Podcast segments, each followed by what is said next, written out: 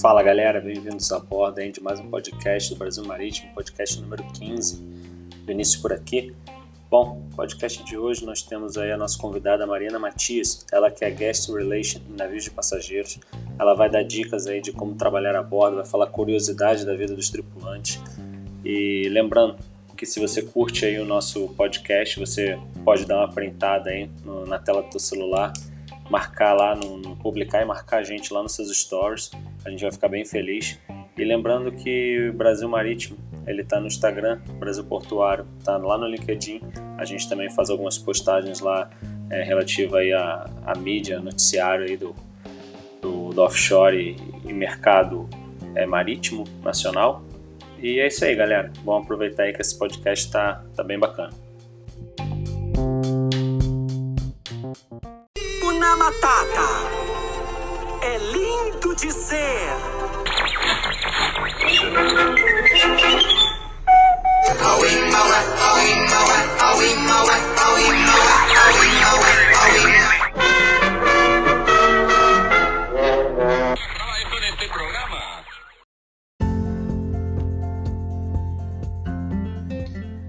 Fala galera, bem-vindos a bordo de mais um podcast do Brasil Marítimo.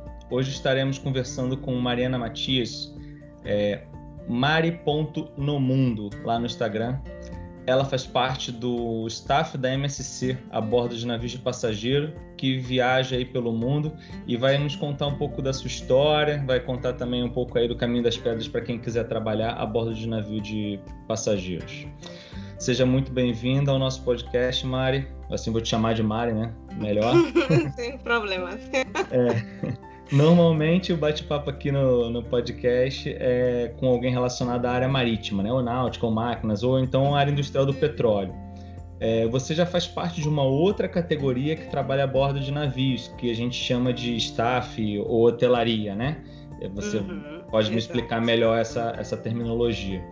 Atualmente você embarca em navios de passageiros da MSC como Assistant Guest Relation Manager, que você dá suporte aos passageiros a bordo, né? Uh, faz um resumo um pouco aí da sua vida desde a sua formação da faculdade, né? Que, se não me engano, você fez turismo, até você resolver trabalhar a bordo de navios cruzeiro. Obrigada, Vinícius, pelo convite. Um prazer entrando nessa área aí da, da Maria Mercante, que você falou recentemente. E é bem diferente mesmo, até com relação à experiência de trabalho, contrato de trabalho, tempo de trabalho. Quando eu comento que trabalho a bordo é, de navio de cruzeiros, como você bem colocou, que é uma parte da hotelaria, apesar que a bordo a gente também tem a parte da máquina, a parte da ponte. Então, conheço um pouco sobre o que você. É, do, do, da parte mais, mais técnica. E aí as pessoas ficam bem impressionadas, assim, ah, então você passa 15 dias a bordo, 15 dias em terra, 7 dias. Não, eu passo 7 meses. As pessoas se surpreendem quando eu falo sobre isso, né? Sete meses, mas sem descer da terra, sem, sem nada. Eu falo, não, sete meses, mas aí com alguns momentos para sair. E como veio essa questão de trabalhar a bordo? Como você bem colocou, eu fiz turismo pela Universidade Federal de Pernambuco e durante os quatro anos da universidade, eu nunca ouvi falar sobre a possibilidade, sobre o mercado de trabalhar em cruzeiros. Até porque na universidade onde eu estudei era bem dividido. A gente tinha um curso de turismo e um curso de hotelaria. Então a gente não via muito dessa parte de, da hotelaria. Era tudo muito voltado para o turismo, planejamento, eventos, coisas do tipo. E aí, quando eu me formei, eu estava pronta para entrar ali no caminho do planejamento, né? Trabalhar com planejamento ou eventos, que eram coisas que eu gostava. E fui trabalhar é, em órgão público, trabalhei na empresa de turismo de Pernambuco por um tempo e trabalhava também em outro órgão público, que era da minha formação de administração, que eu também sou administradora. Mas aí eu cansei de tudo isso, passei dois anos trabalhando, dois, três anos. Não, não identifiquei, queria algo mais que me desse mais emoção, fizesse minha vida mais dinâmica. E foi aí que um trabalho desses com turismo, eu conheci uma colega que estava fazendo o processo seletivo já para embarcar na, em um cruzeiro e se despedindo de mim, falou: Olha, esse é nosso último trabalho juntas. Porque eu vou viajar semana que vem, vou embarcar para trabalhar em um cruzeiro. E aquilo foi uma coisa novidade, assim, porque eu nunca tinha ouvido falar e nem imaginava sobre essa possibilidade. Aí pedi para que ela me desse mais detalhes e ela me falou como era a seleção, a agência, e trocamos contatos, né? E na mesma semana eu já preparei meu currículo e entrei em contato com a agência. Então foi assim que o mundo do cruzeiro ele surgiu para mim. Né? Não foi algo que nasceu na faculdade e foi algo assim de trabalho, network mesmo que eu descobri esse mundo. Já gostava de viajar, então ali eu juntando o útil ao agradável. Ah, bacana. Mas essa essa agência, ela era aí mesmo em Recife ou, ou era em Santos? Porque eu vejo muito em Santos, né? Muito uhum. foco do como é que como é, onde era? Essa agência, ela não é em Recife, ela era em São Paulo, ela nem existe mais, né? E aí a gente, eu mandei um e-mail para ela com meu currículo e entrou em contato comigo, marcamos a entrevista via Skype.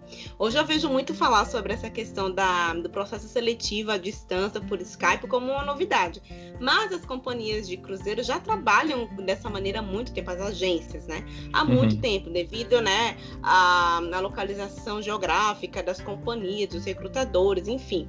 Então foi tudo trâmite Skype. Eu lembro que a primeira agência com quem eu trabalhei, eu depois que eu fui remaneteada para uma outra que essa inicial fechou, eu nunca nem vi a face, o rosto da minha vencedora, né? Então eu passei anos trabalhando para ela, né? Ela me agenciando. E eu não sabia nem quem era, a gente só se comunicando por e-mail, depois que o processo foi encerrado. E assim foi. Caramba. é. é. E, e, assim, você tem uma história bem bacana, né? Eu, eu, eu tenho uma música do, do grupo Clariô, né, que eu curto, que ela tem um trecho que fala mais ou menos assim: é para tudo tem um jeito, se não tem um jeito é porque ainda não chegou ao fim.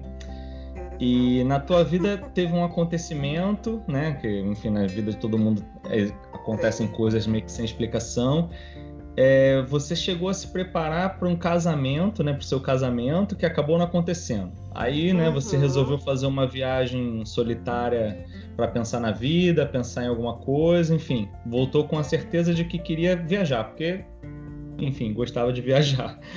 É, como é que foi essa história aí? Conta aí. Porque daí surgiu a sua, a sua vocação de viajar, né? Exato, é muito engraçado que o pessoal fala desse. É assim, ficou bem estigmatizado depois que eu publiquei a história do casamento. E sempre tem a história do casamento no meio da, da minha, dessa história da vida borda. O curso de turismo ele me propiciou essa, esse, esse amor, essa paixão por viajar. A gente já viajava dentro do curso, inclusive é um dos cursos que mais tem viagem, mas a gente viajava ali pelo Brasil. No fim do, do da universidade, eu estava para casar e aí não aconteceu esse casamento. E eu disse: sabe de uma coisa? Com o dinheiro que eu vou juntar, que eu estava juntando para o casamento, eu resolvi viajar. E foi aí a minha primeira viagem sozinha e para fora do país. Eu fui para a Argentina, fui também estudar espanhol, mas depois o espanhol foi para as cucuias, né? Não tive mais conheci outras. Quando você sai, você não tem noção, exato, você não tem noção do que você vai encontrar, né? A, cultura, as pessoas. Então eu fui tudo com muito já prontinho ali na forma e foi tudo diferente. E aí voltei, a experiência que eu tive lá, acabei passando mais do que esperado. Eu lembro que eu liguei para minha mãe chorando assim, mãe. Aí ela se antecipou na fala e disse assim: calma, minha filha, você já tá voltando. Ela disse: não, tô ligando somente para dizer que eu não vou voltar no momento. que eu vou ficar mais um pouco. E aí eu fiquei e foi ótimo. Quando eu voltei, eu disse: gente, é isso que eu quero.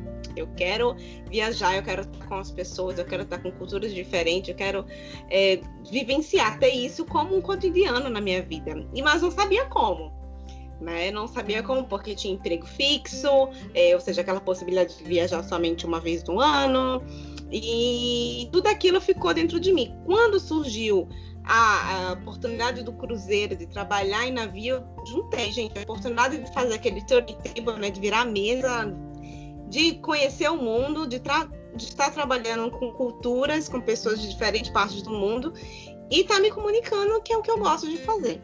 Então foi aí que eu nasceu assim, eu preciso encontrar uma forma de continuar aquilo que eu vivi.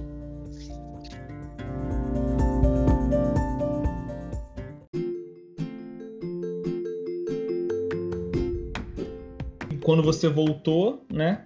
Você falou com essa sua amiga, teve a oportunidade de trabalhar com ela e foi como surgiu então essa oportunidade de ir para bordo, né? De trabalhar Isso. a bordo. Isso. Muita gente. Não foi um processo rápido, eu comecei esse processo em 2013.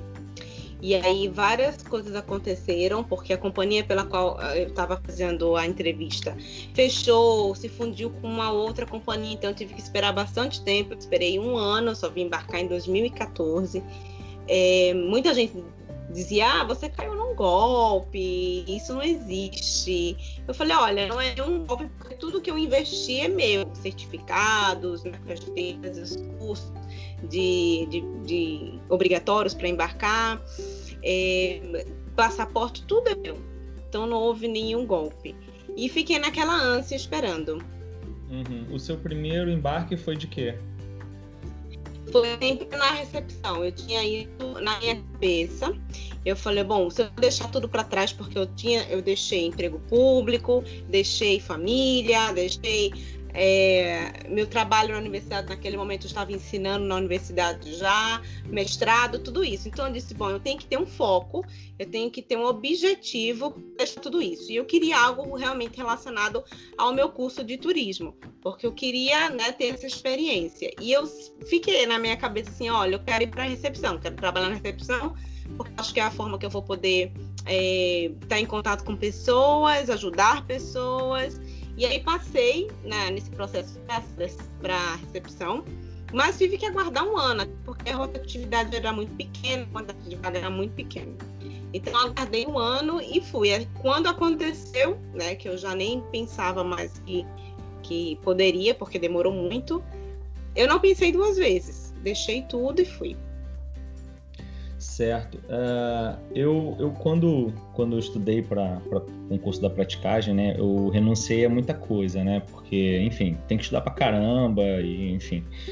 É, eu acredito muito na frase que diz assim, cada escolha é uma renúncia. Então, para mim, eu escolhi estudar para caramba para me tornar prático, renunciei, pô, até aniversários, né, convívio familiar, etc o que você teve que renunciar na sua vida quando você escolheu trabalhar a bordo de navio de passageiro?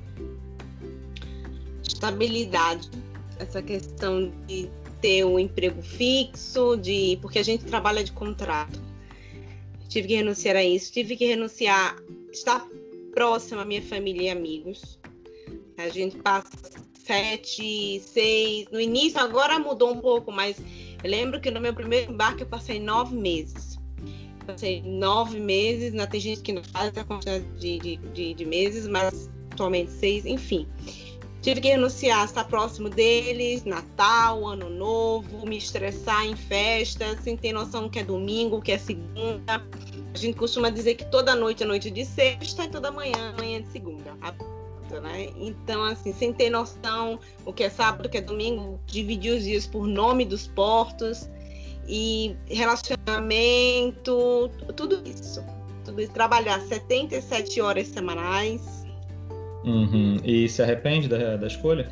Não, absolutamente não. Não me arrependo. Todo mundo aqui na, na agonia, na aflição, querendo voltar. Não me arrependo. Acho que cresci muito, foi uma escolha muito assertiva. Né? E eu sou muito isso de, de fazer aquilo que eu prego. Então, assim, uhum. eu acho que a gente tem que correr atrás dos nossos sonhos, eu não posso parar e ficar só reclamando e esperando. Eu realmente não me arrependo de nada do que eu fiz, acho que cresci muito. E quais são os requisitos necessários, né? Você é, fala inglês, eu acho que o inglês tem que ser é, o mínimo, né, que, que é exigido para se trabalhar a bordo de, de, um navio internacionalmente falando. Uh, mas você falou que foi para Argentina, né? Então ficou ali um mesinho ali e tal, deu uma estudada no, no, no espanhol, enfim. Uh, ah, para trabalhar a bordo, assim, quais são os requisitos, assim, para se trabalhar, uh, por exemplo, como bartender ou, ou, housekeeping, né, que é o pessoal da hotelaria, e, e mesmo guest relation, assim? Olha, para trabalhar a bordo, vamos dizer assim, técnico, você precisa inglês Né? Eu acho que é o pontapé inicial. Uh, se você quiser ir para a cozinha, se você quiser ir para o housekeeping, se você quer ir para o bar, é o inicial. Porque a gente precisa sempre ver qual é a posição que você está buscando. Para essas posições em inglês, bom já é suficiente, né? E aí aquela questão, a, outra parte que não é técnico, mas é uma questão comportamental, é o respeito, a possibilidade de ser uma pessoa disponível, de trabalhar bastante, de respeitar a hierarquia, porque a bordo a gente tem, às vezes eu digo que parece até um exército, assim, né? A gente tem essa questão muito fechada das hierarquias, de respeitar quem é, quem tem um cargo maior que você, cooperação, então são coisas que você precisa ter, né? Uhum. Ser resiliente, empatia, são coisas que você precisa ter para trabalhar a bordo os cursos marítimos, assim, que precisa ter? Combate a incêndio? O que, que precisa, assim? Isso, você precisa ter de, o, os cursos que é primeiros socorros, combate a incêndio, é, emergência. Isso tudo você tem que fazer antes de embarcar. Você tem que já uhum. ter certificados. Então, as escolas a gente tem em Recife, a gente tem em Curitiba, a gente tem no Rio de Janeiro. Então, as escolas é uma semana e meia, uma semana, exato, uma semana de curso e os certificados demoram um mês para sair, mais ou menos, e você precisa ter os certificados validados, né? Porque também tem data de validade, são cinco anos. E Sim. você tem que ter isso já na mão para poder embarcar. E você tem uma noção mais ou menos, assim, de, de valores? Sim, tá por volta de 1.200. Uhum. E na sua área, assim, precisa ter além do que? Porque o seu, na verdade, ele é mais assim um relacionamento com, com clientes, né? Com, com passageiro, né? Isso. Essa minha posição que eu ocupo hoje, ela faz parte do crescimento da linha profissional da recepção. Então a gente começa com recepcionista e aí vai depender de companhia. Tem companhia que bota por letra, tem companhia que chama operator, senior, assim vai por diante. Mas ali para começar na recepção, que realmente é o, a linha de frente do passageiro, ele tem, além do inglês, é, indicado ter pelo menos uma língua, uma, duas línguas europeias para começar. E aí vem o francês, o alemão, o italiano, algo a mais. O espanhol também, claro, é válido uhum. tem muitos passageiros espanhóis também. E, e, você fala quantos idiomas? Eu falo seis idiomas. Uhum. Todos. é, é uma questão também que a vida aborda, a vida aborda trouxe. E é até essa questão mesmo, assim, porque, claro, tem, tem funções na, na vida a bordo que tem carga horária menor, tem um peso de responsabilidade menor, mas eu sempre foquei na recepção e crescer na recepção, porque é onde eu posso realmente praticar né, é, minhas, a, todas as línguas e, e, crescer nessa questão do relacionamento, resolver problemas. Porque quando eu comecei, eu só falava inglês e espanhol.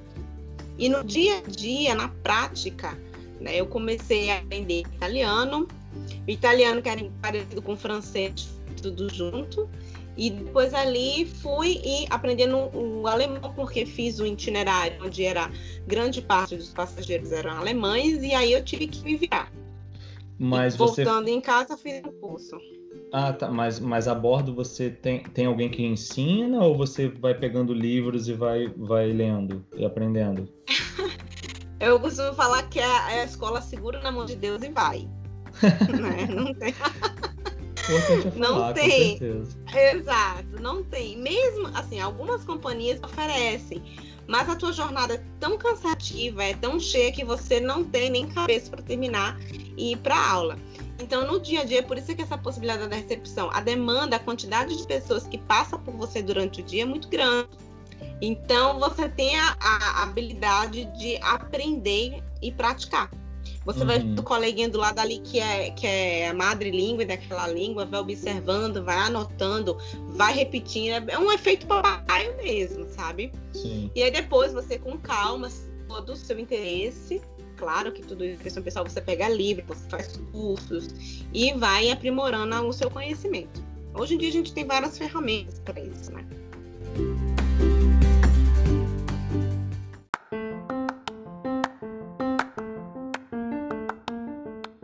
Você falou que você trabalha com contratos, né? De seis, enfim, sete, oito, enfim, cada um uhum. tem o seu contrato. Uh, como é que é essa modalidade assim de, de contrato? É, você da, sai daqui já sabendo o período que você retorna e se for mais do que isso, aí já é um, ganha dobrado? Como, como é que é? Era uma questão que me intrigava muito no início, né? Ficava pensando, meu Deus, e aí, vou deixar tudo, que não tinha tanta informação como hoje, e aí eu pensava, vou deixar tudo, vou fazer um contrato e acabou? como é que vai ser, como vai ser essa relação de trabalho, né? E aí é, a gente trabalha com contrato, a gente assina exatamente, tem escrito lá a quantidade, pode ser um mais ou menos, e você já sai com a certeza do próximo contrato. Então, assim, não, mesmo sendo com um contrato, não tem essa, esse medo, essa ânsia de ficar sem trabalho.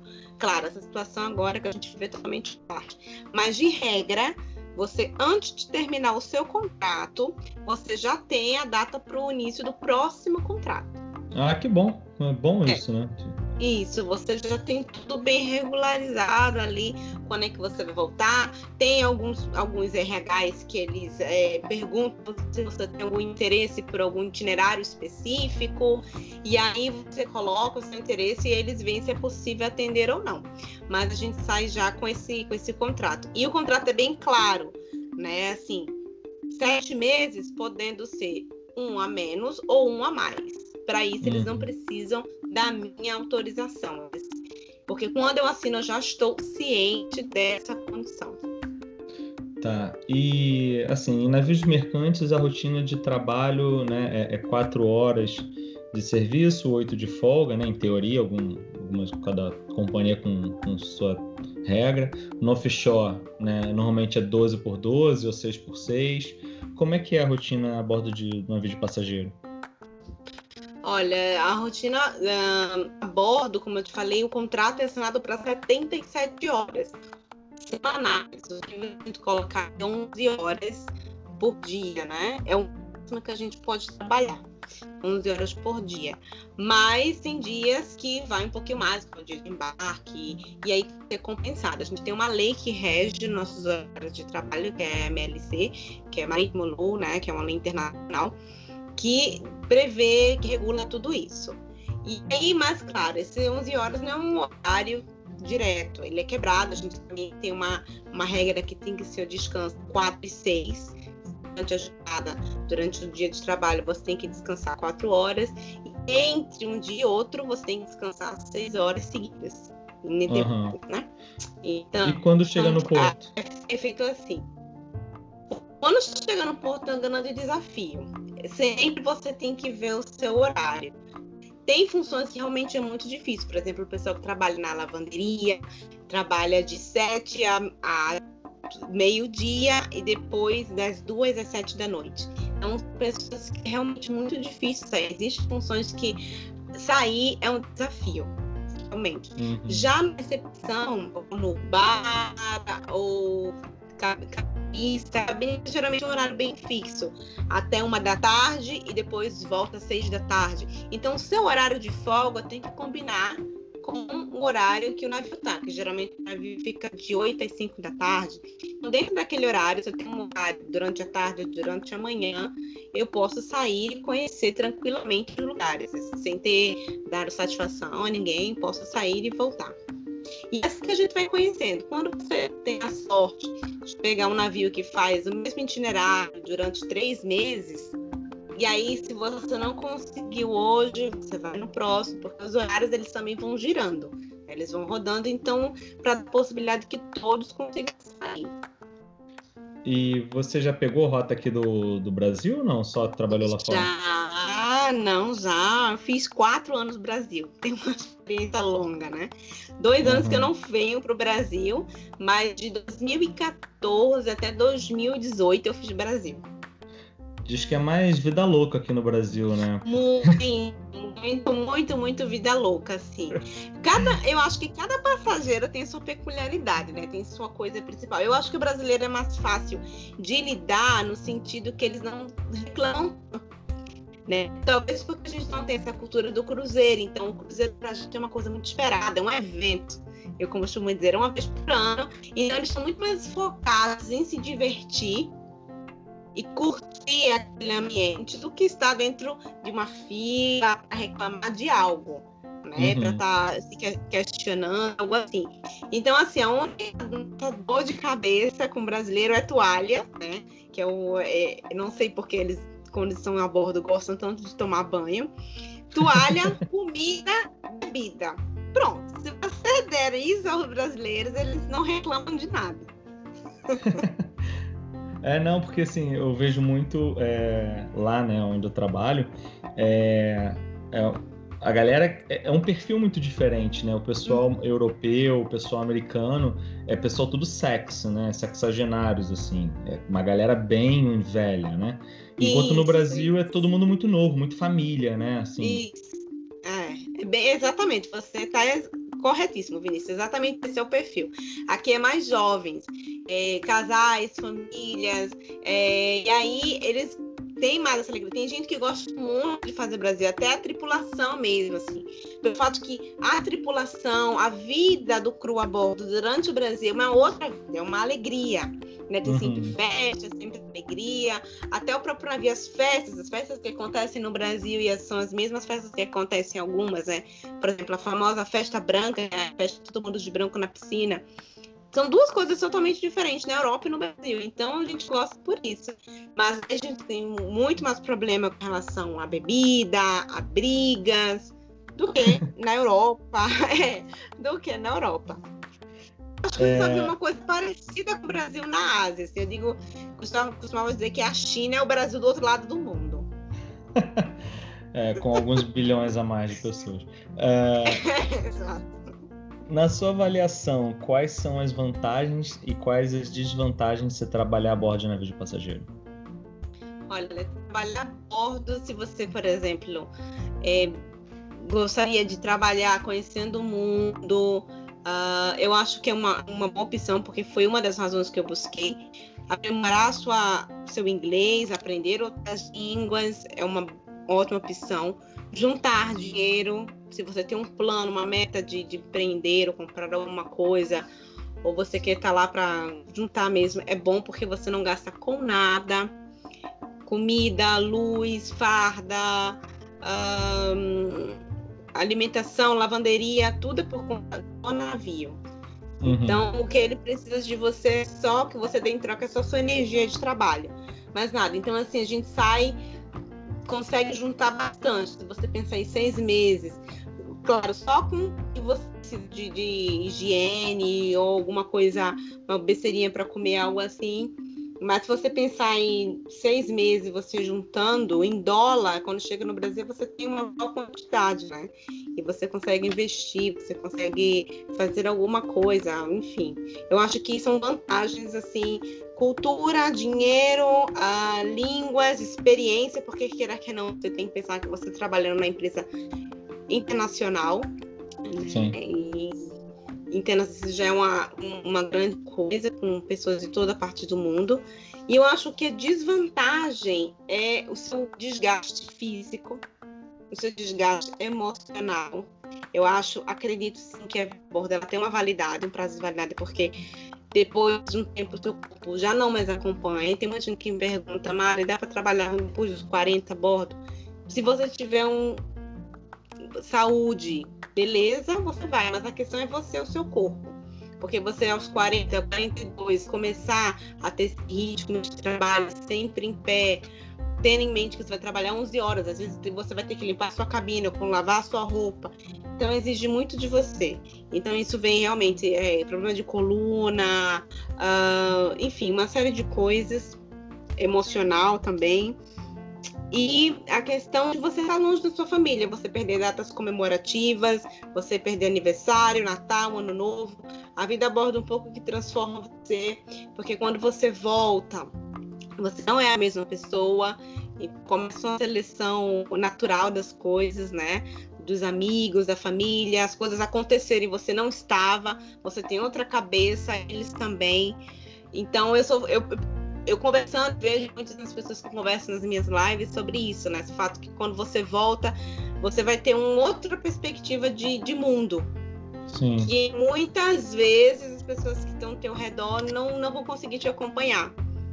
você vai ficando mais. Um, eu acho negativo essa questão de relação interpessoal mais fria, porque como você passa muito tempo longe das pessoas, quando você volta, não é mais aquela, aquele ritmo, aquela coisa, ah, vamos sair, vamos, vamos se divertir, porque você já perdeu aquele hábito.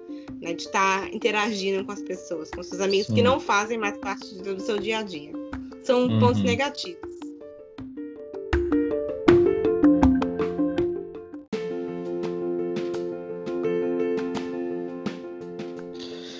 E, bom, você já conheceu quantos países? Conheci 44 países. Quatro continentes. É, botar lá no Instagram vai ter bastante bandeirinha, né? O pessoal gosta de botar bandeirinha. É, mas eu não boto não, que é muito trabalho.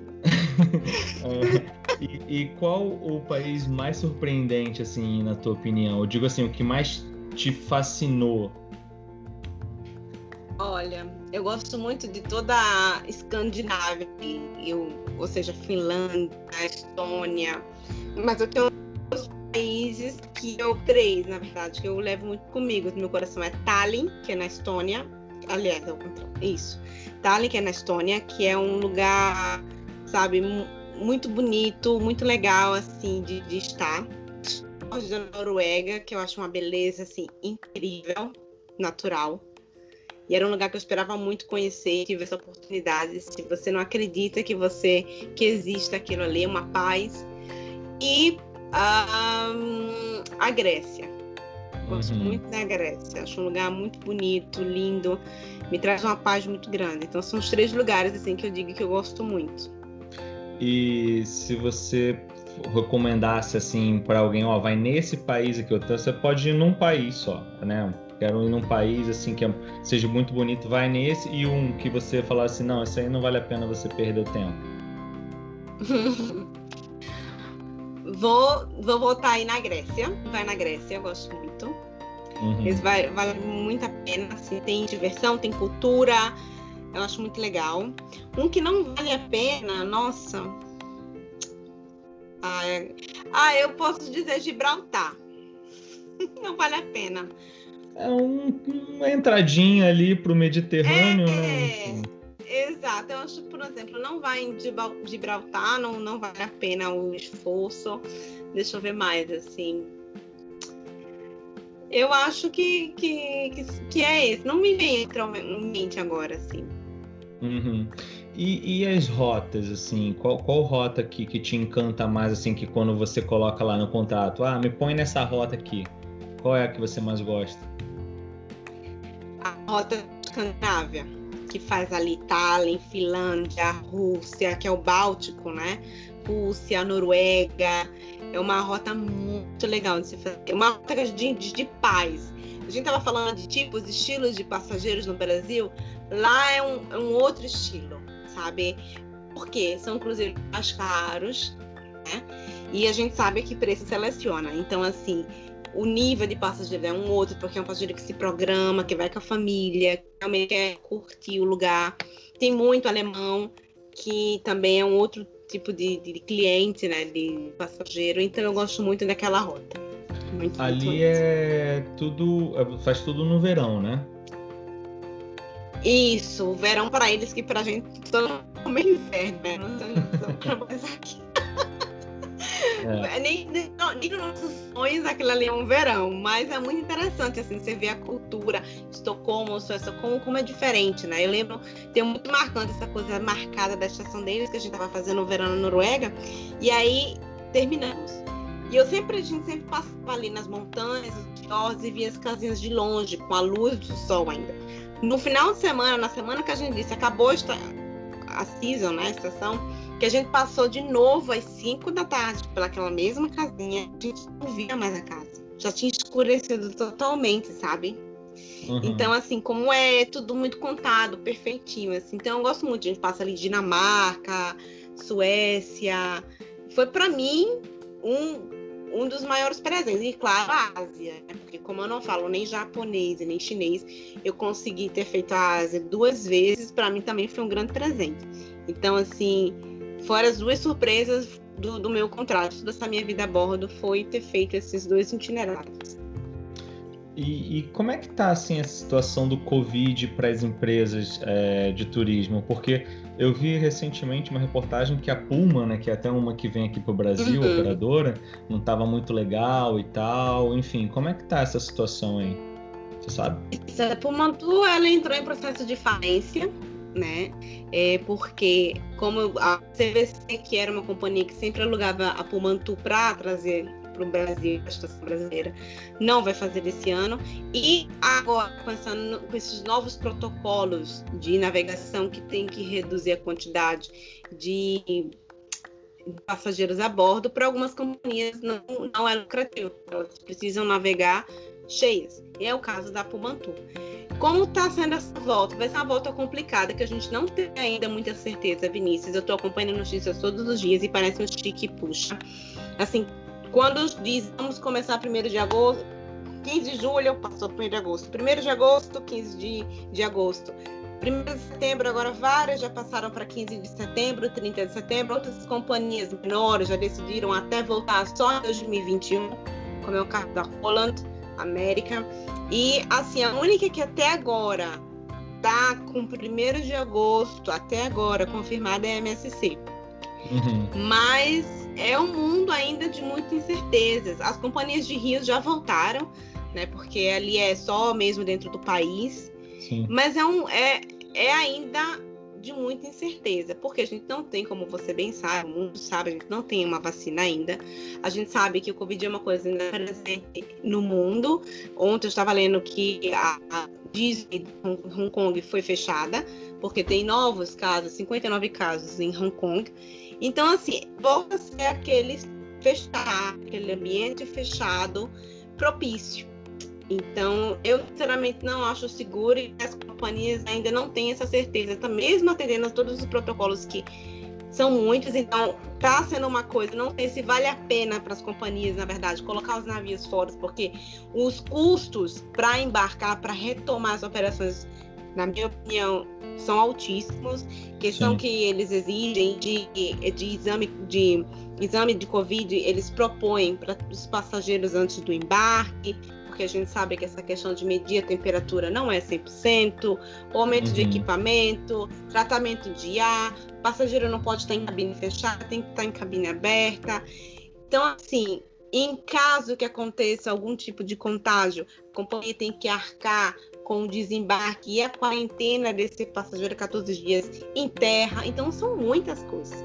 O que eu tô vendo de algumas companhias é que é, eu tenho essa aflição com relação à tripulação, né? Porque está sinalizando aí um controle da saída dos tripulantes, ou seja, quando tornar as operações, esse tripulante ele não possa sair para diminuir o risco de contaminação a bordo que não sei. É, para a sanidade mental, eu acho um pouco difícil você passar três, quatro meses. Não vamos nem pensar em seis, que já é um absurdo.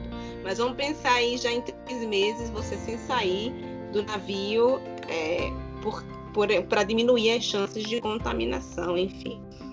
Vai ser uma retomada muito complicada. Vamos aguardar realmente, por exemplo, agora, primeiro de agosto, vai sair a companhia e vamos ver o que vai acontecer. Eu vou, vou contar um caso que aconteceu comigo uma vez.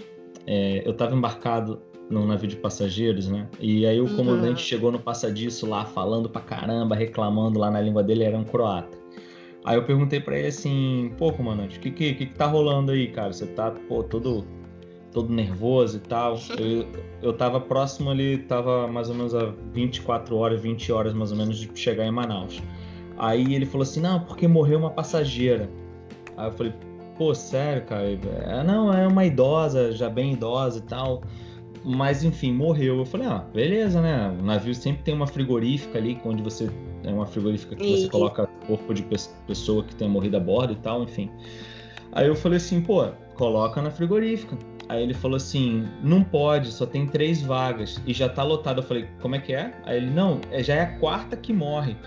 Aí eu falei: caraca, comandante, sério? Muita realidade. É, eu falei, não, beleza, então, pô, a gente tá chegando amanhã em Manaus, você despacha ela para os Estados Unidos, porque a, a rota tinha iniciado uh, ali em Miami, né? Aí ele falou assim: não, não, não, despachar do Brasil é muito caro. Tem que botar para alfândega, não sei o quê, e, e, muito Isso. caro. Ela pagou viagem completa, vai voltar com o navio para Miami.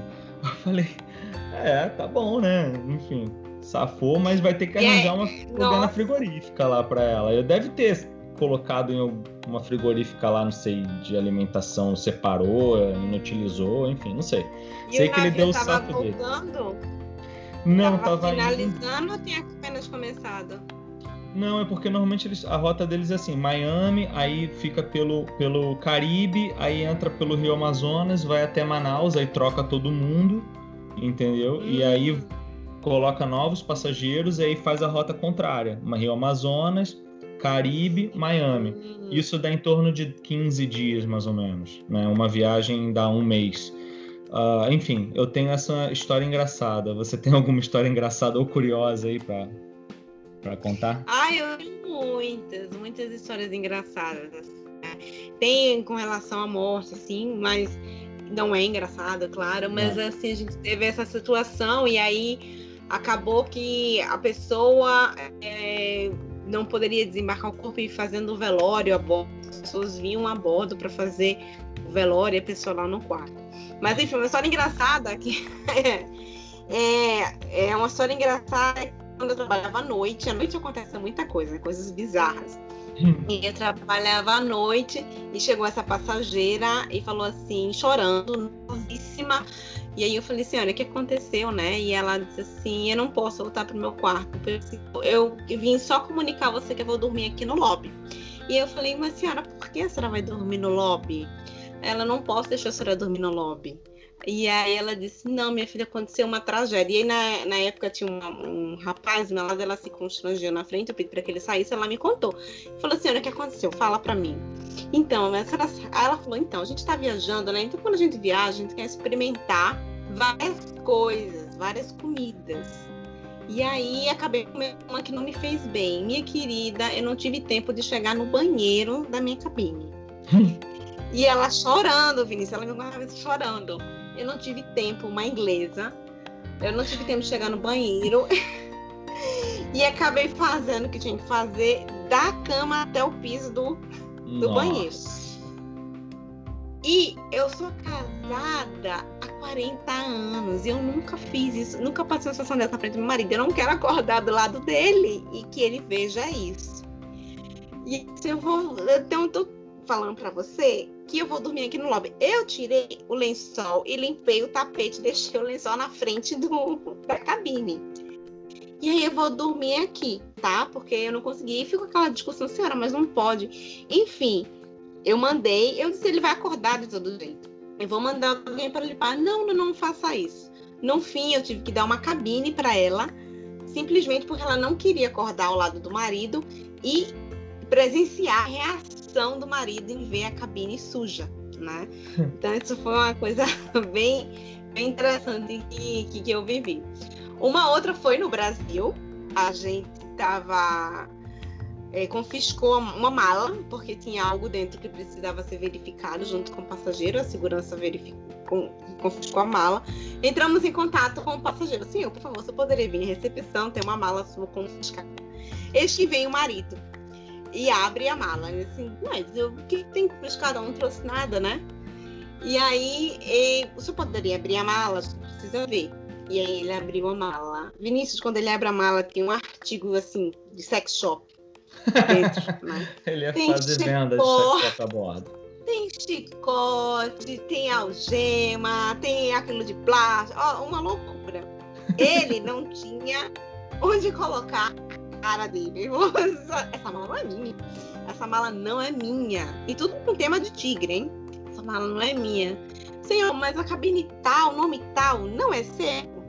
Não, vou chamar minha mulher agora. E chamou a mulher. E aí veio a mulher, gente, ela com mais vergonha ainda. Porque a mala era dela e ela tinha preparado uma surpresa para ir a bordo. Caraca. Imagina a cara do cidadão. Mas eles assim, aí tinha o diretor do hotel, tinha o segurança, tinha a minha chefe, tinha eu. Então, assim, todo mundo presenciou naquele momento, né? Ele não sabia. Aí ela falou, você vai querer é porque eles têm que ficar confiscados. Ela, não, não, não, não pode deixar, não quero nada, assim. E deixou tudo lá com a gente. Mas eles não sabiam de colocar, assim, a cara deles de jeito nenhum. Caraca, o navio acabou com o romance do casal.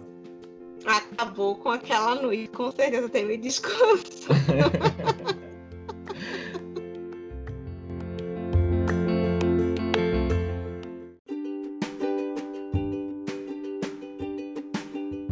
Bom, você tem, tem um Instagram, né, chamado Mari no Mundo, né? Mari.nomundo. Então, assim, uh, você, eu vejo lá você dando dicas é, de italiano, falando sobre hum. cursos, né? É, qual a finalidade ali daquele Instagram? A finalidade do Instagram é ajudar as pessoas, é compartilhar conhecimento. Né? Eu, na, não é uma coisa, vamos dizer assim, filantrópica. E aí eu tô tentando ajudar pessoas a não passar pelo que eu passei. A questão do italiano foi justamente a complicação. Como eu fui jogada, assim, né, num, num balcão de recepção, onde eu precisava falar italiano, e muitas companhias de cruzeiras, eu chamo de empresas e escolas, são italianas, então você vai vivenciar isso. Então eu dou certas dicas de italiano, dicas de viagem, dicas de coisas sobre vida a bordo para que é, as pessoas não passem pelas mesmas coisas que eu passei. Então, elas tenham mais chances de fazer uma viagem melhor, de sobreviver uma vida a bordo que não é fácil. Então, essa é a intenção, é ajudar as pessoas, é compartilhar conhecimento. Uhum. E o que, que você, Mari, planeja para o futuro?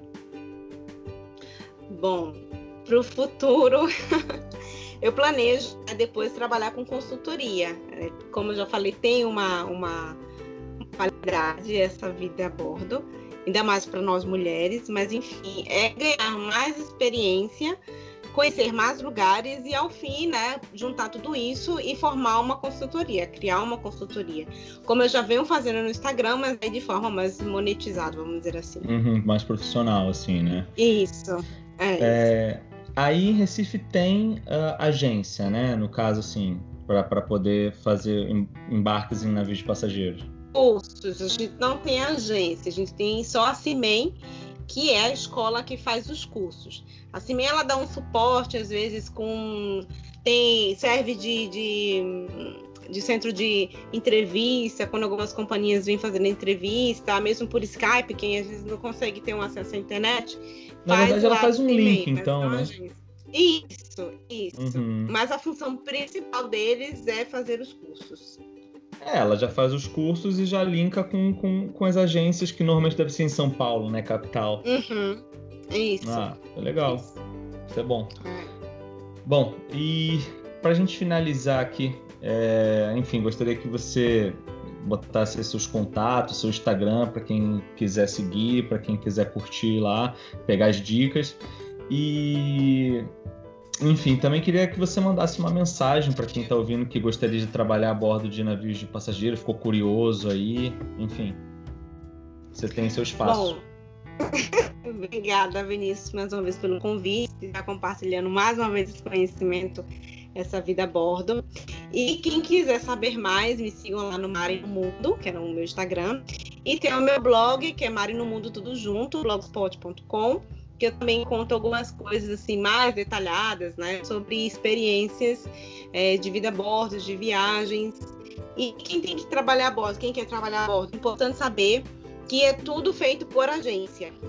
Algumas companhias têm um contato direto, mas elas acabam direcionando você para uma agência, que muita gente pergunta como é que eu faço para trabalhar a bordo. Então você precisa procurar uma agência aí, existem várias.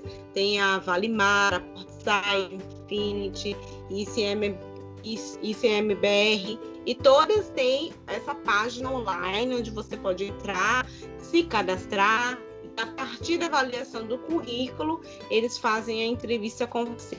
Né? Entrevista a entrevista em... é em inglês? É em inglês. E nas línguas que você diz que fala.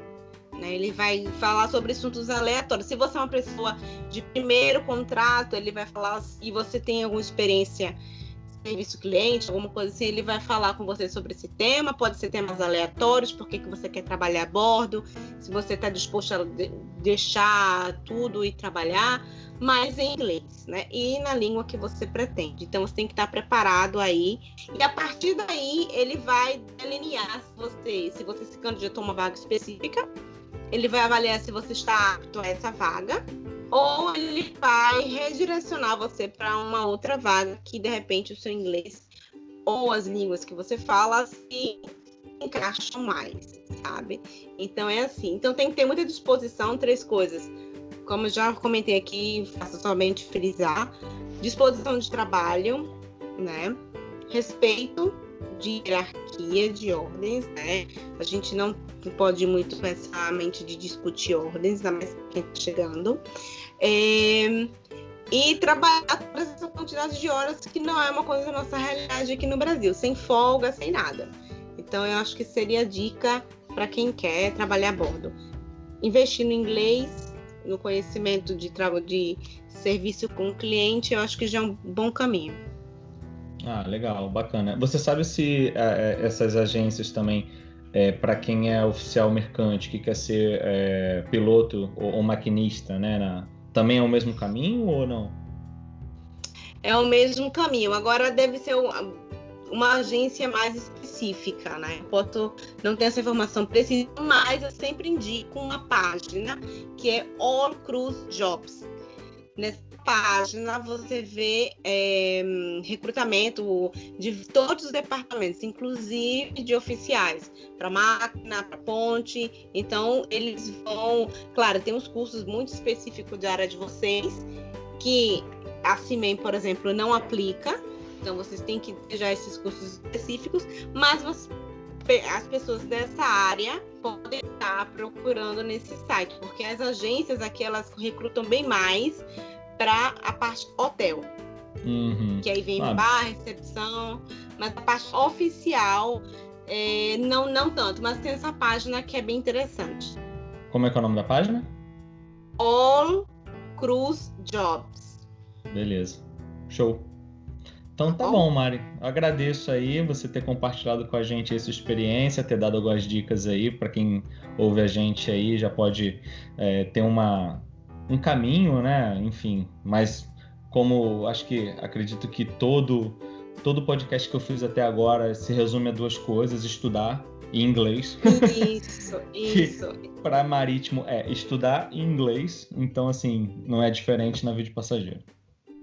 Uma coisa só que agora você eu me atinei para oficial, né? Esse, essa carga horária de 11 horas é para o departamento hotel. Para quem é oficial, é mais ou menos na, como vocês, assim, eles têm uma jornada de 4 4. 4 uhum. 6, isso. Eles têm, eles, tanto para máquina, tanto para ponte de comando, é nesse sistema. Eles não trabalham esses horários, essa hora toda 11 horas. É um pouquinho mais reduzido. Vocês trabalham 4, descansam 6, voltam 4 e assim vai.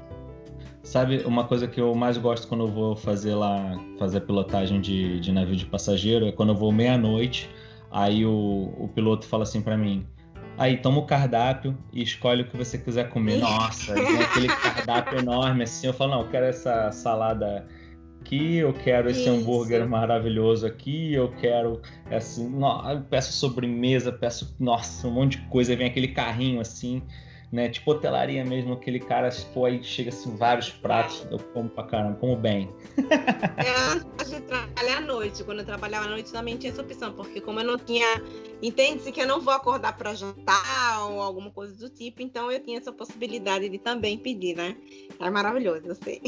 Não, e eles ficam me esperando, né? Porque, tipo assim, quando eu peço, é a oportunidade deles pedirem também, né? Então, assim, ah, eles, sim, pede logo, é pede logo, não sei o quê. Eu falei, não, tá bom, vamos Mas é, é isso. Ah, é verdade, você me lembrou uma situação, é verdade, já aconteceu isso também.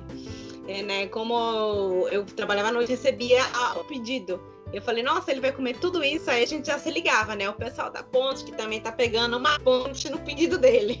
É, com certeza. Mas beleza então, Mari, agradeço aí, tá? Obrigada a você, Vinícius, pelo convite. Sucesso a todo mundo. Valeu, obrigado. Obrigada. Tchau.